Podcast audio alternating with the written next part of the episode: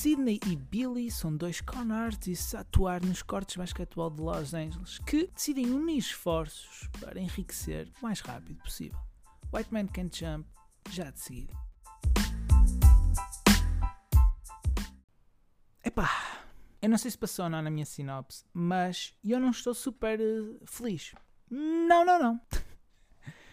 Isto foi um bocado mais dramático, mas a realidade é, é mesmo essa. Eu não estou super feliz porque há duas semanas estou a tentar gravar este episódio, é uma análise a este White Man Can't Jump e nunca estou satisfeito com o resultado final. Quase. Quero dizer várias coisas, mas nunca, nunca parecem encaixar. Quero uh, transparecer energia, mas quase que eu forço, então é artificial.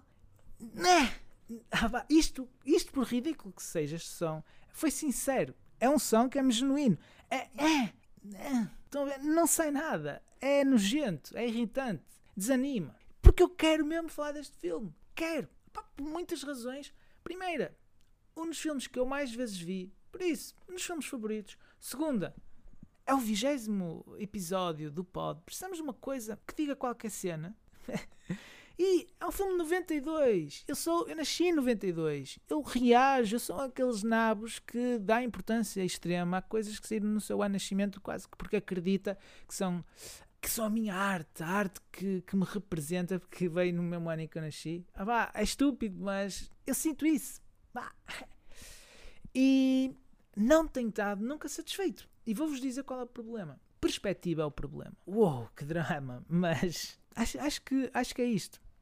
Perspectiva em que sentido? Orem, eu vou-vos dizer, durante toda esse, todo este período a ver vezes enquanto White Man Can't Jump, ele sempre funcionou como uma, um rebuçado de conforto. No último episódio eu falei de como há filmes que existem para nos deixar desconfortáveis e outros que é para nos confortar. E este é um dos que sempre me confortou. Independentemente da telha que eu tenho no dia, como me sinto, punha isto, estava ali duas horas não estava a pensar em mais nada. Estava a ver o Sidney Dean e o Billy Ho, ou seja, o Wesley Snipes e o Woody Harrelson, a andarem-se a provocar um ao outro, jogar basquete em cortes por LA, cheios de sol, trash talk no, no, nos cortes, as artimanhas deles, e depois os relacionamentos com as mulheres e ah, está bem totalmente envolvido quase no, na estrutura simplória que é este filme. É um filme de duas pessoas que se unem para enganar outras pessoas e depois acabam por se enganar uns aos outros e depois. Ah, olhem, há mais coisas que acontecem. É, é simples. E depois tem basquete ali. Tem basquete ali, tem interesses amorosos. Pronto, simples. Belíssimo. Mas desta vez, provavelmente por causa de ter visto este filme logo a seguir ao El Deserto Rosso, porque estava precisava de uma coisa confortante, tinha ficado todo frito, e pá, comecei a ver mensagens subentendidas. E isso está-me a irritar, porque, quer dizer, quase que a minha apreciação do filme foi um bocado alterada. Eu via, do, eu era um muggle, não é? Eu via as paredes como eram, e, uh, não via mais nada. E agora, olha, sem querer, meti a mão e olha, estou na estação que leva os putos para Hogwarts. Não é? Passei aquela parede. Ai! E como é que. Como, e não sei até que ponto é que estou pronto para lidar com isso.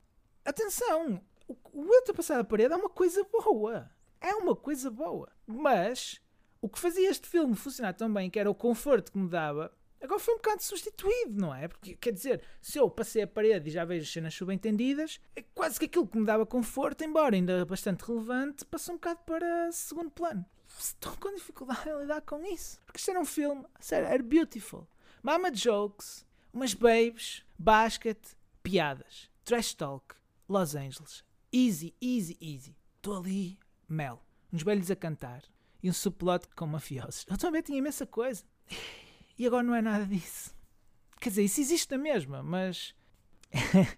Eu vi o filme achar que ia ter a minha, o meu reboçado, até funcionou bastante bem, mas quando acabei fiquei a pensar numa ou outra coisa que me tinha saltado à vista e que até então me tinha escapado. E então, claro que fui ver uma segunda vez. E quando fui ver a segunda vez, eu já nem queria saber do basquete, o que é uma coisa que para vocês pode não soar a nada, mas para mim é chocante. Eu adoro basquete. A forma como este filme o, o filma, epá, uh, slow-mo em todo lado, é, é cool como tudo. E eu agora já nem quero saber disso. Eu não queria saber do basquete. Eu queria literalmente ver cenas dos, dos casais. O que é isto? O que é que eu fiz? É isto que eu sinto. É essa a dificuldade. É pá, se calhar está na hora mesmo de vos dizer o que é que aconteceu. Não é? O, o, o que é que eu vi que me tínhamos escapado até então? porque eu já vos disse o que é que o filme era, o que é que era para mim. E como era, isso era brilhante. Estás ali duas horas, riste de piadas da, da mãe ser uma astronauta e dos, das cenas do basquete, trash talk e não sei o quê. E estavas super feliz nisso. Mas agora, o que é que me está a criar? O que é que me prendeu? Então é assim. Este filme fala de competitividade masculina. Sim, homens são um bocado presos aos seus instintos. Ou seja, há um jogo qualquer para jogar, eles não vão jogar por jogar, vão, vão jogar para ganhar. Senão não jogam. Há uma coisa qualquer que se liga na ideia de se eu vou jogar algo, eu tenho que ganhar, eu tenho que ser competitivo, eu tenho que. E esses instintos, esses impulsos são um bocado difíceis de controlar. Manifestam-se em mil e uma coisas, existem e estão ali. Umas vezes, controla-se noutras, piores, existem. E este filme explora isso coloca duas personagens que têm esses, esses impulsos competitivos, fazem o seu dinheiro uh, potenciando esses impulsos, não é? Vão para os cortes, são provocados ou não são, puxam por eles tal, e, quanto, e deixam soltar esta competitividade e metem uma mulher na vida de cada um deles. Porque a única forma de travar esses impulsos é dar-lhe um travão. E ao colocarem a mulher, esta tem que ser vista como o travão quase que o relacionamento amoroso tem que suplantar estes impulsos. Epá, faz algum sentido. e, mas depois metem uma das personagens consegue resistir aos impulsos porque valoriza a mulher acima de, da sua natureza e diz isso múltiplas vezes ao longo do filme.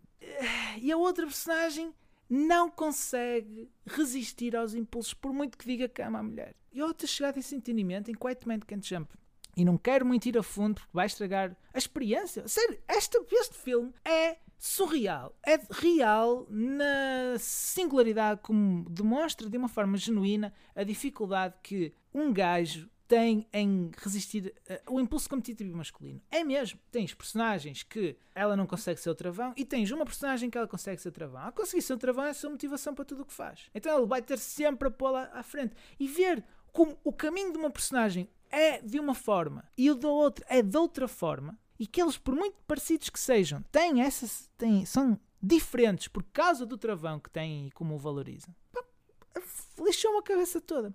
E devo dizer, há um, há um momento chave que é a personagem uh, Rosie Perez diz num momento importante do filme, e depois é repetido, que o Woody Harrelson tem que entender que ganhar e empatar às vezes significa perder quando ela lhe diz isso, ela diz, o que é? O que é isto? E eu devo dizer, a minha reação é mesmo, género, ah? O quê? E desta vez foi de género, ok, eu percebo, faz sentido.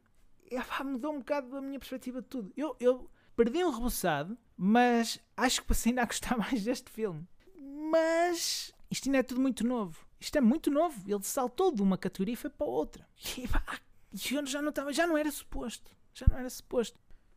O Sidney, o Sidney e o Billy discutem por várias vezes ao longo do filme a ideia de escutar e ouvir, em que o, o Sidney diz que o Billy ouve mas não escuta e Billy não consegue entender o que, é que isso quer dizer. Não, eu, eu, eu percebo tanto como tu, quem é que tu pensas que és? Isso é uma coisa assim que é da, da tom de pele.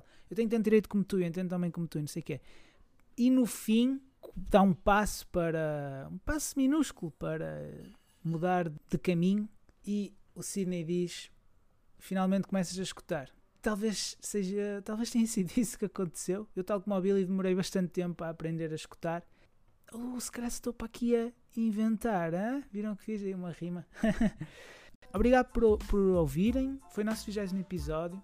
Espero que ainda esta semana haja mais, se não, até para a semana, quando conseguir entregar alguma coisa. Obrigado e bons filmes.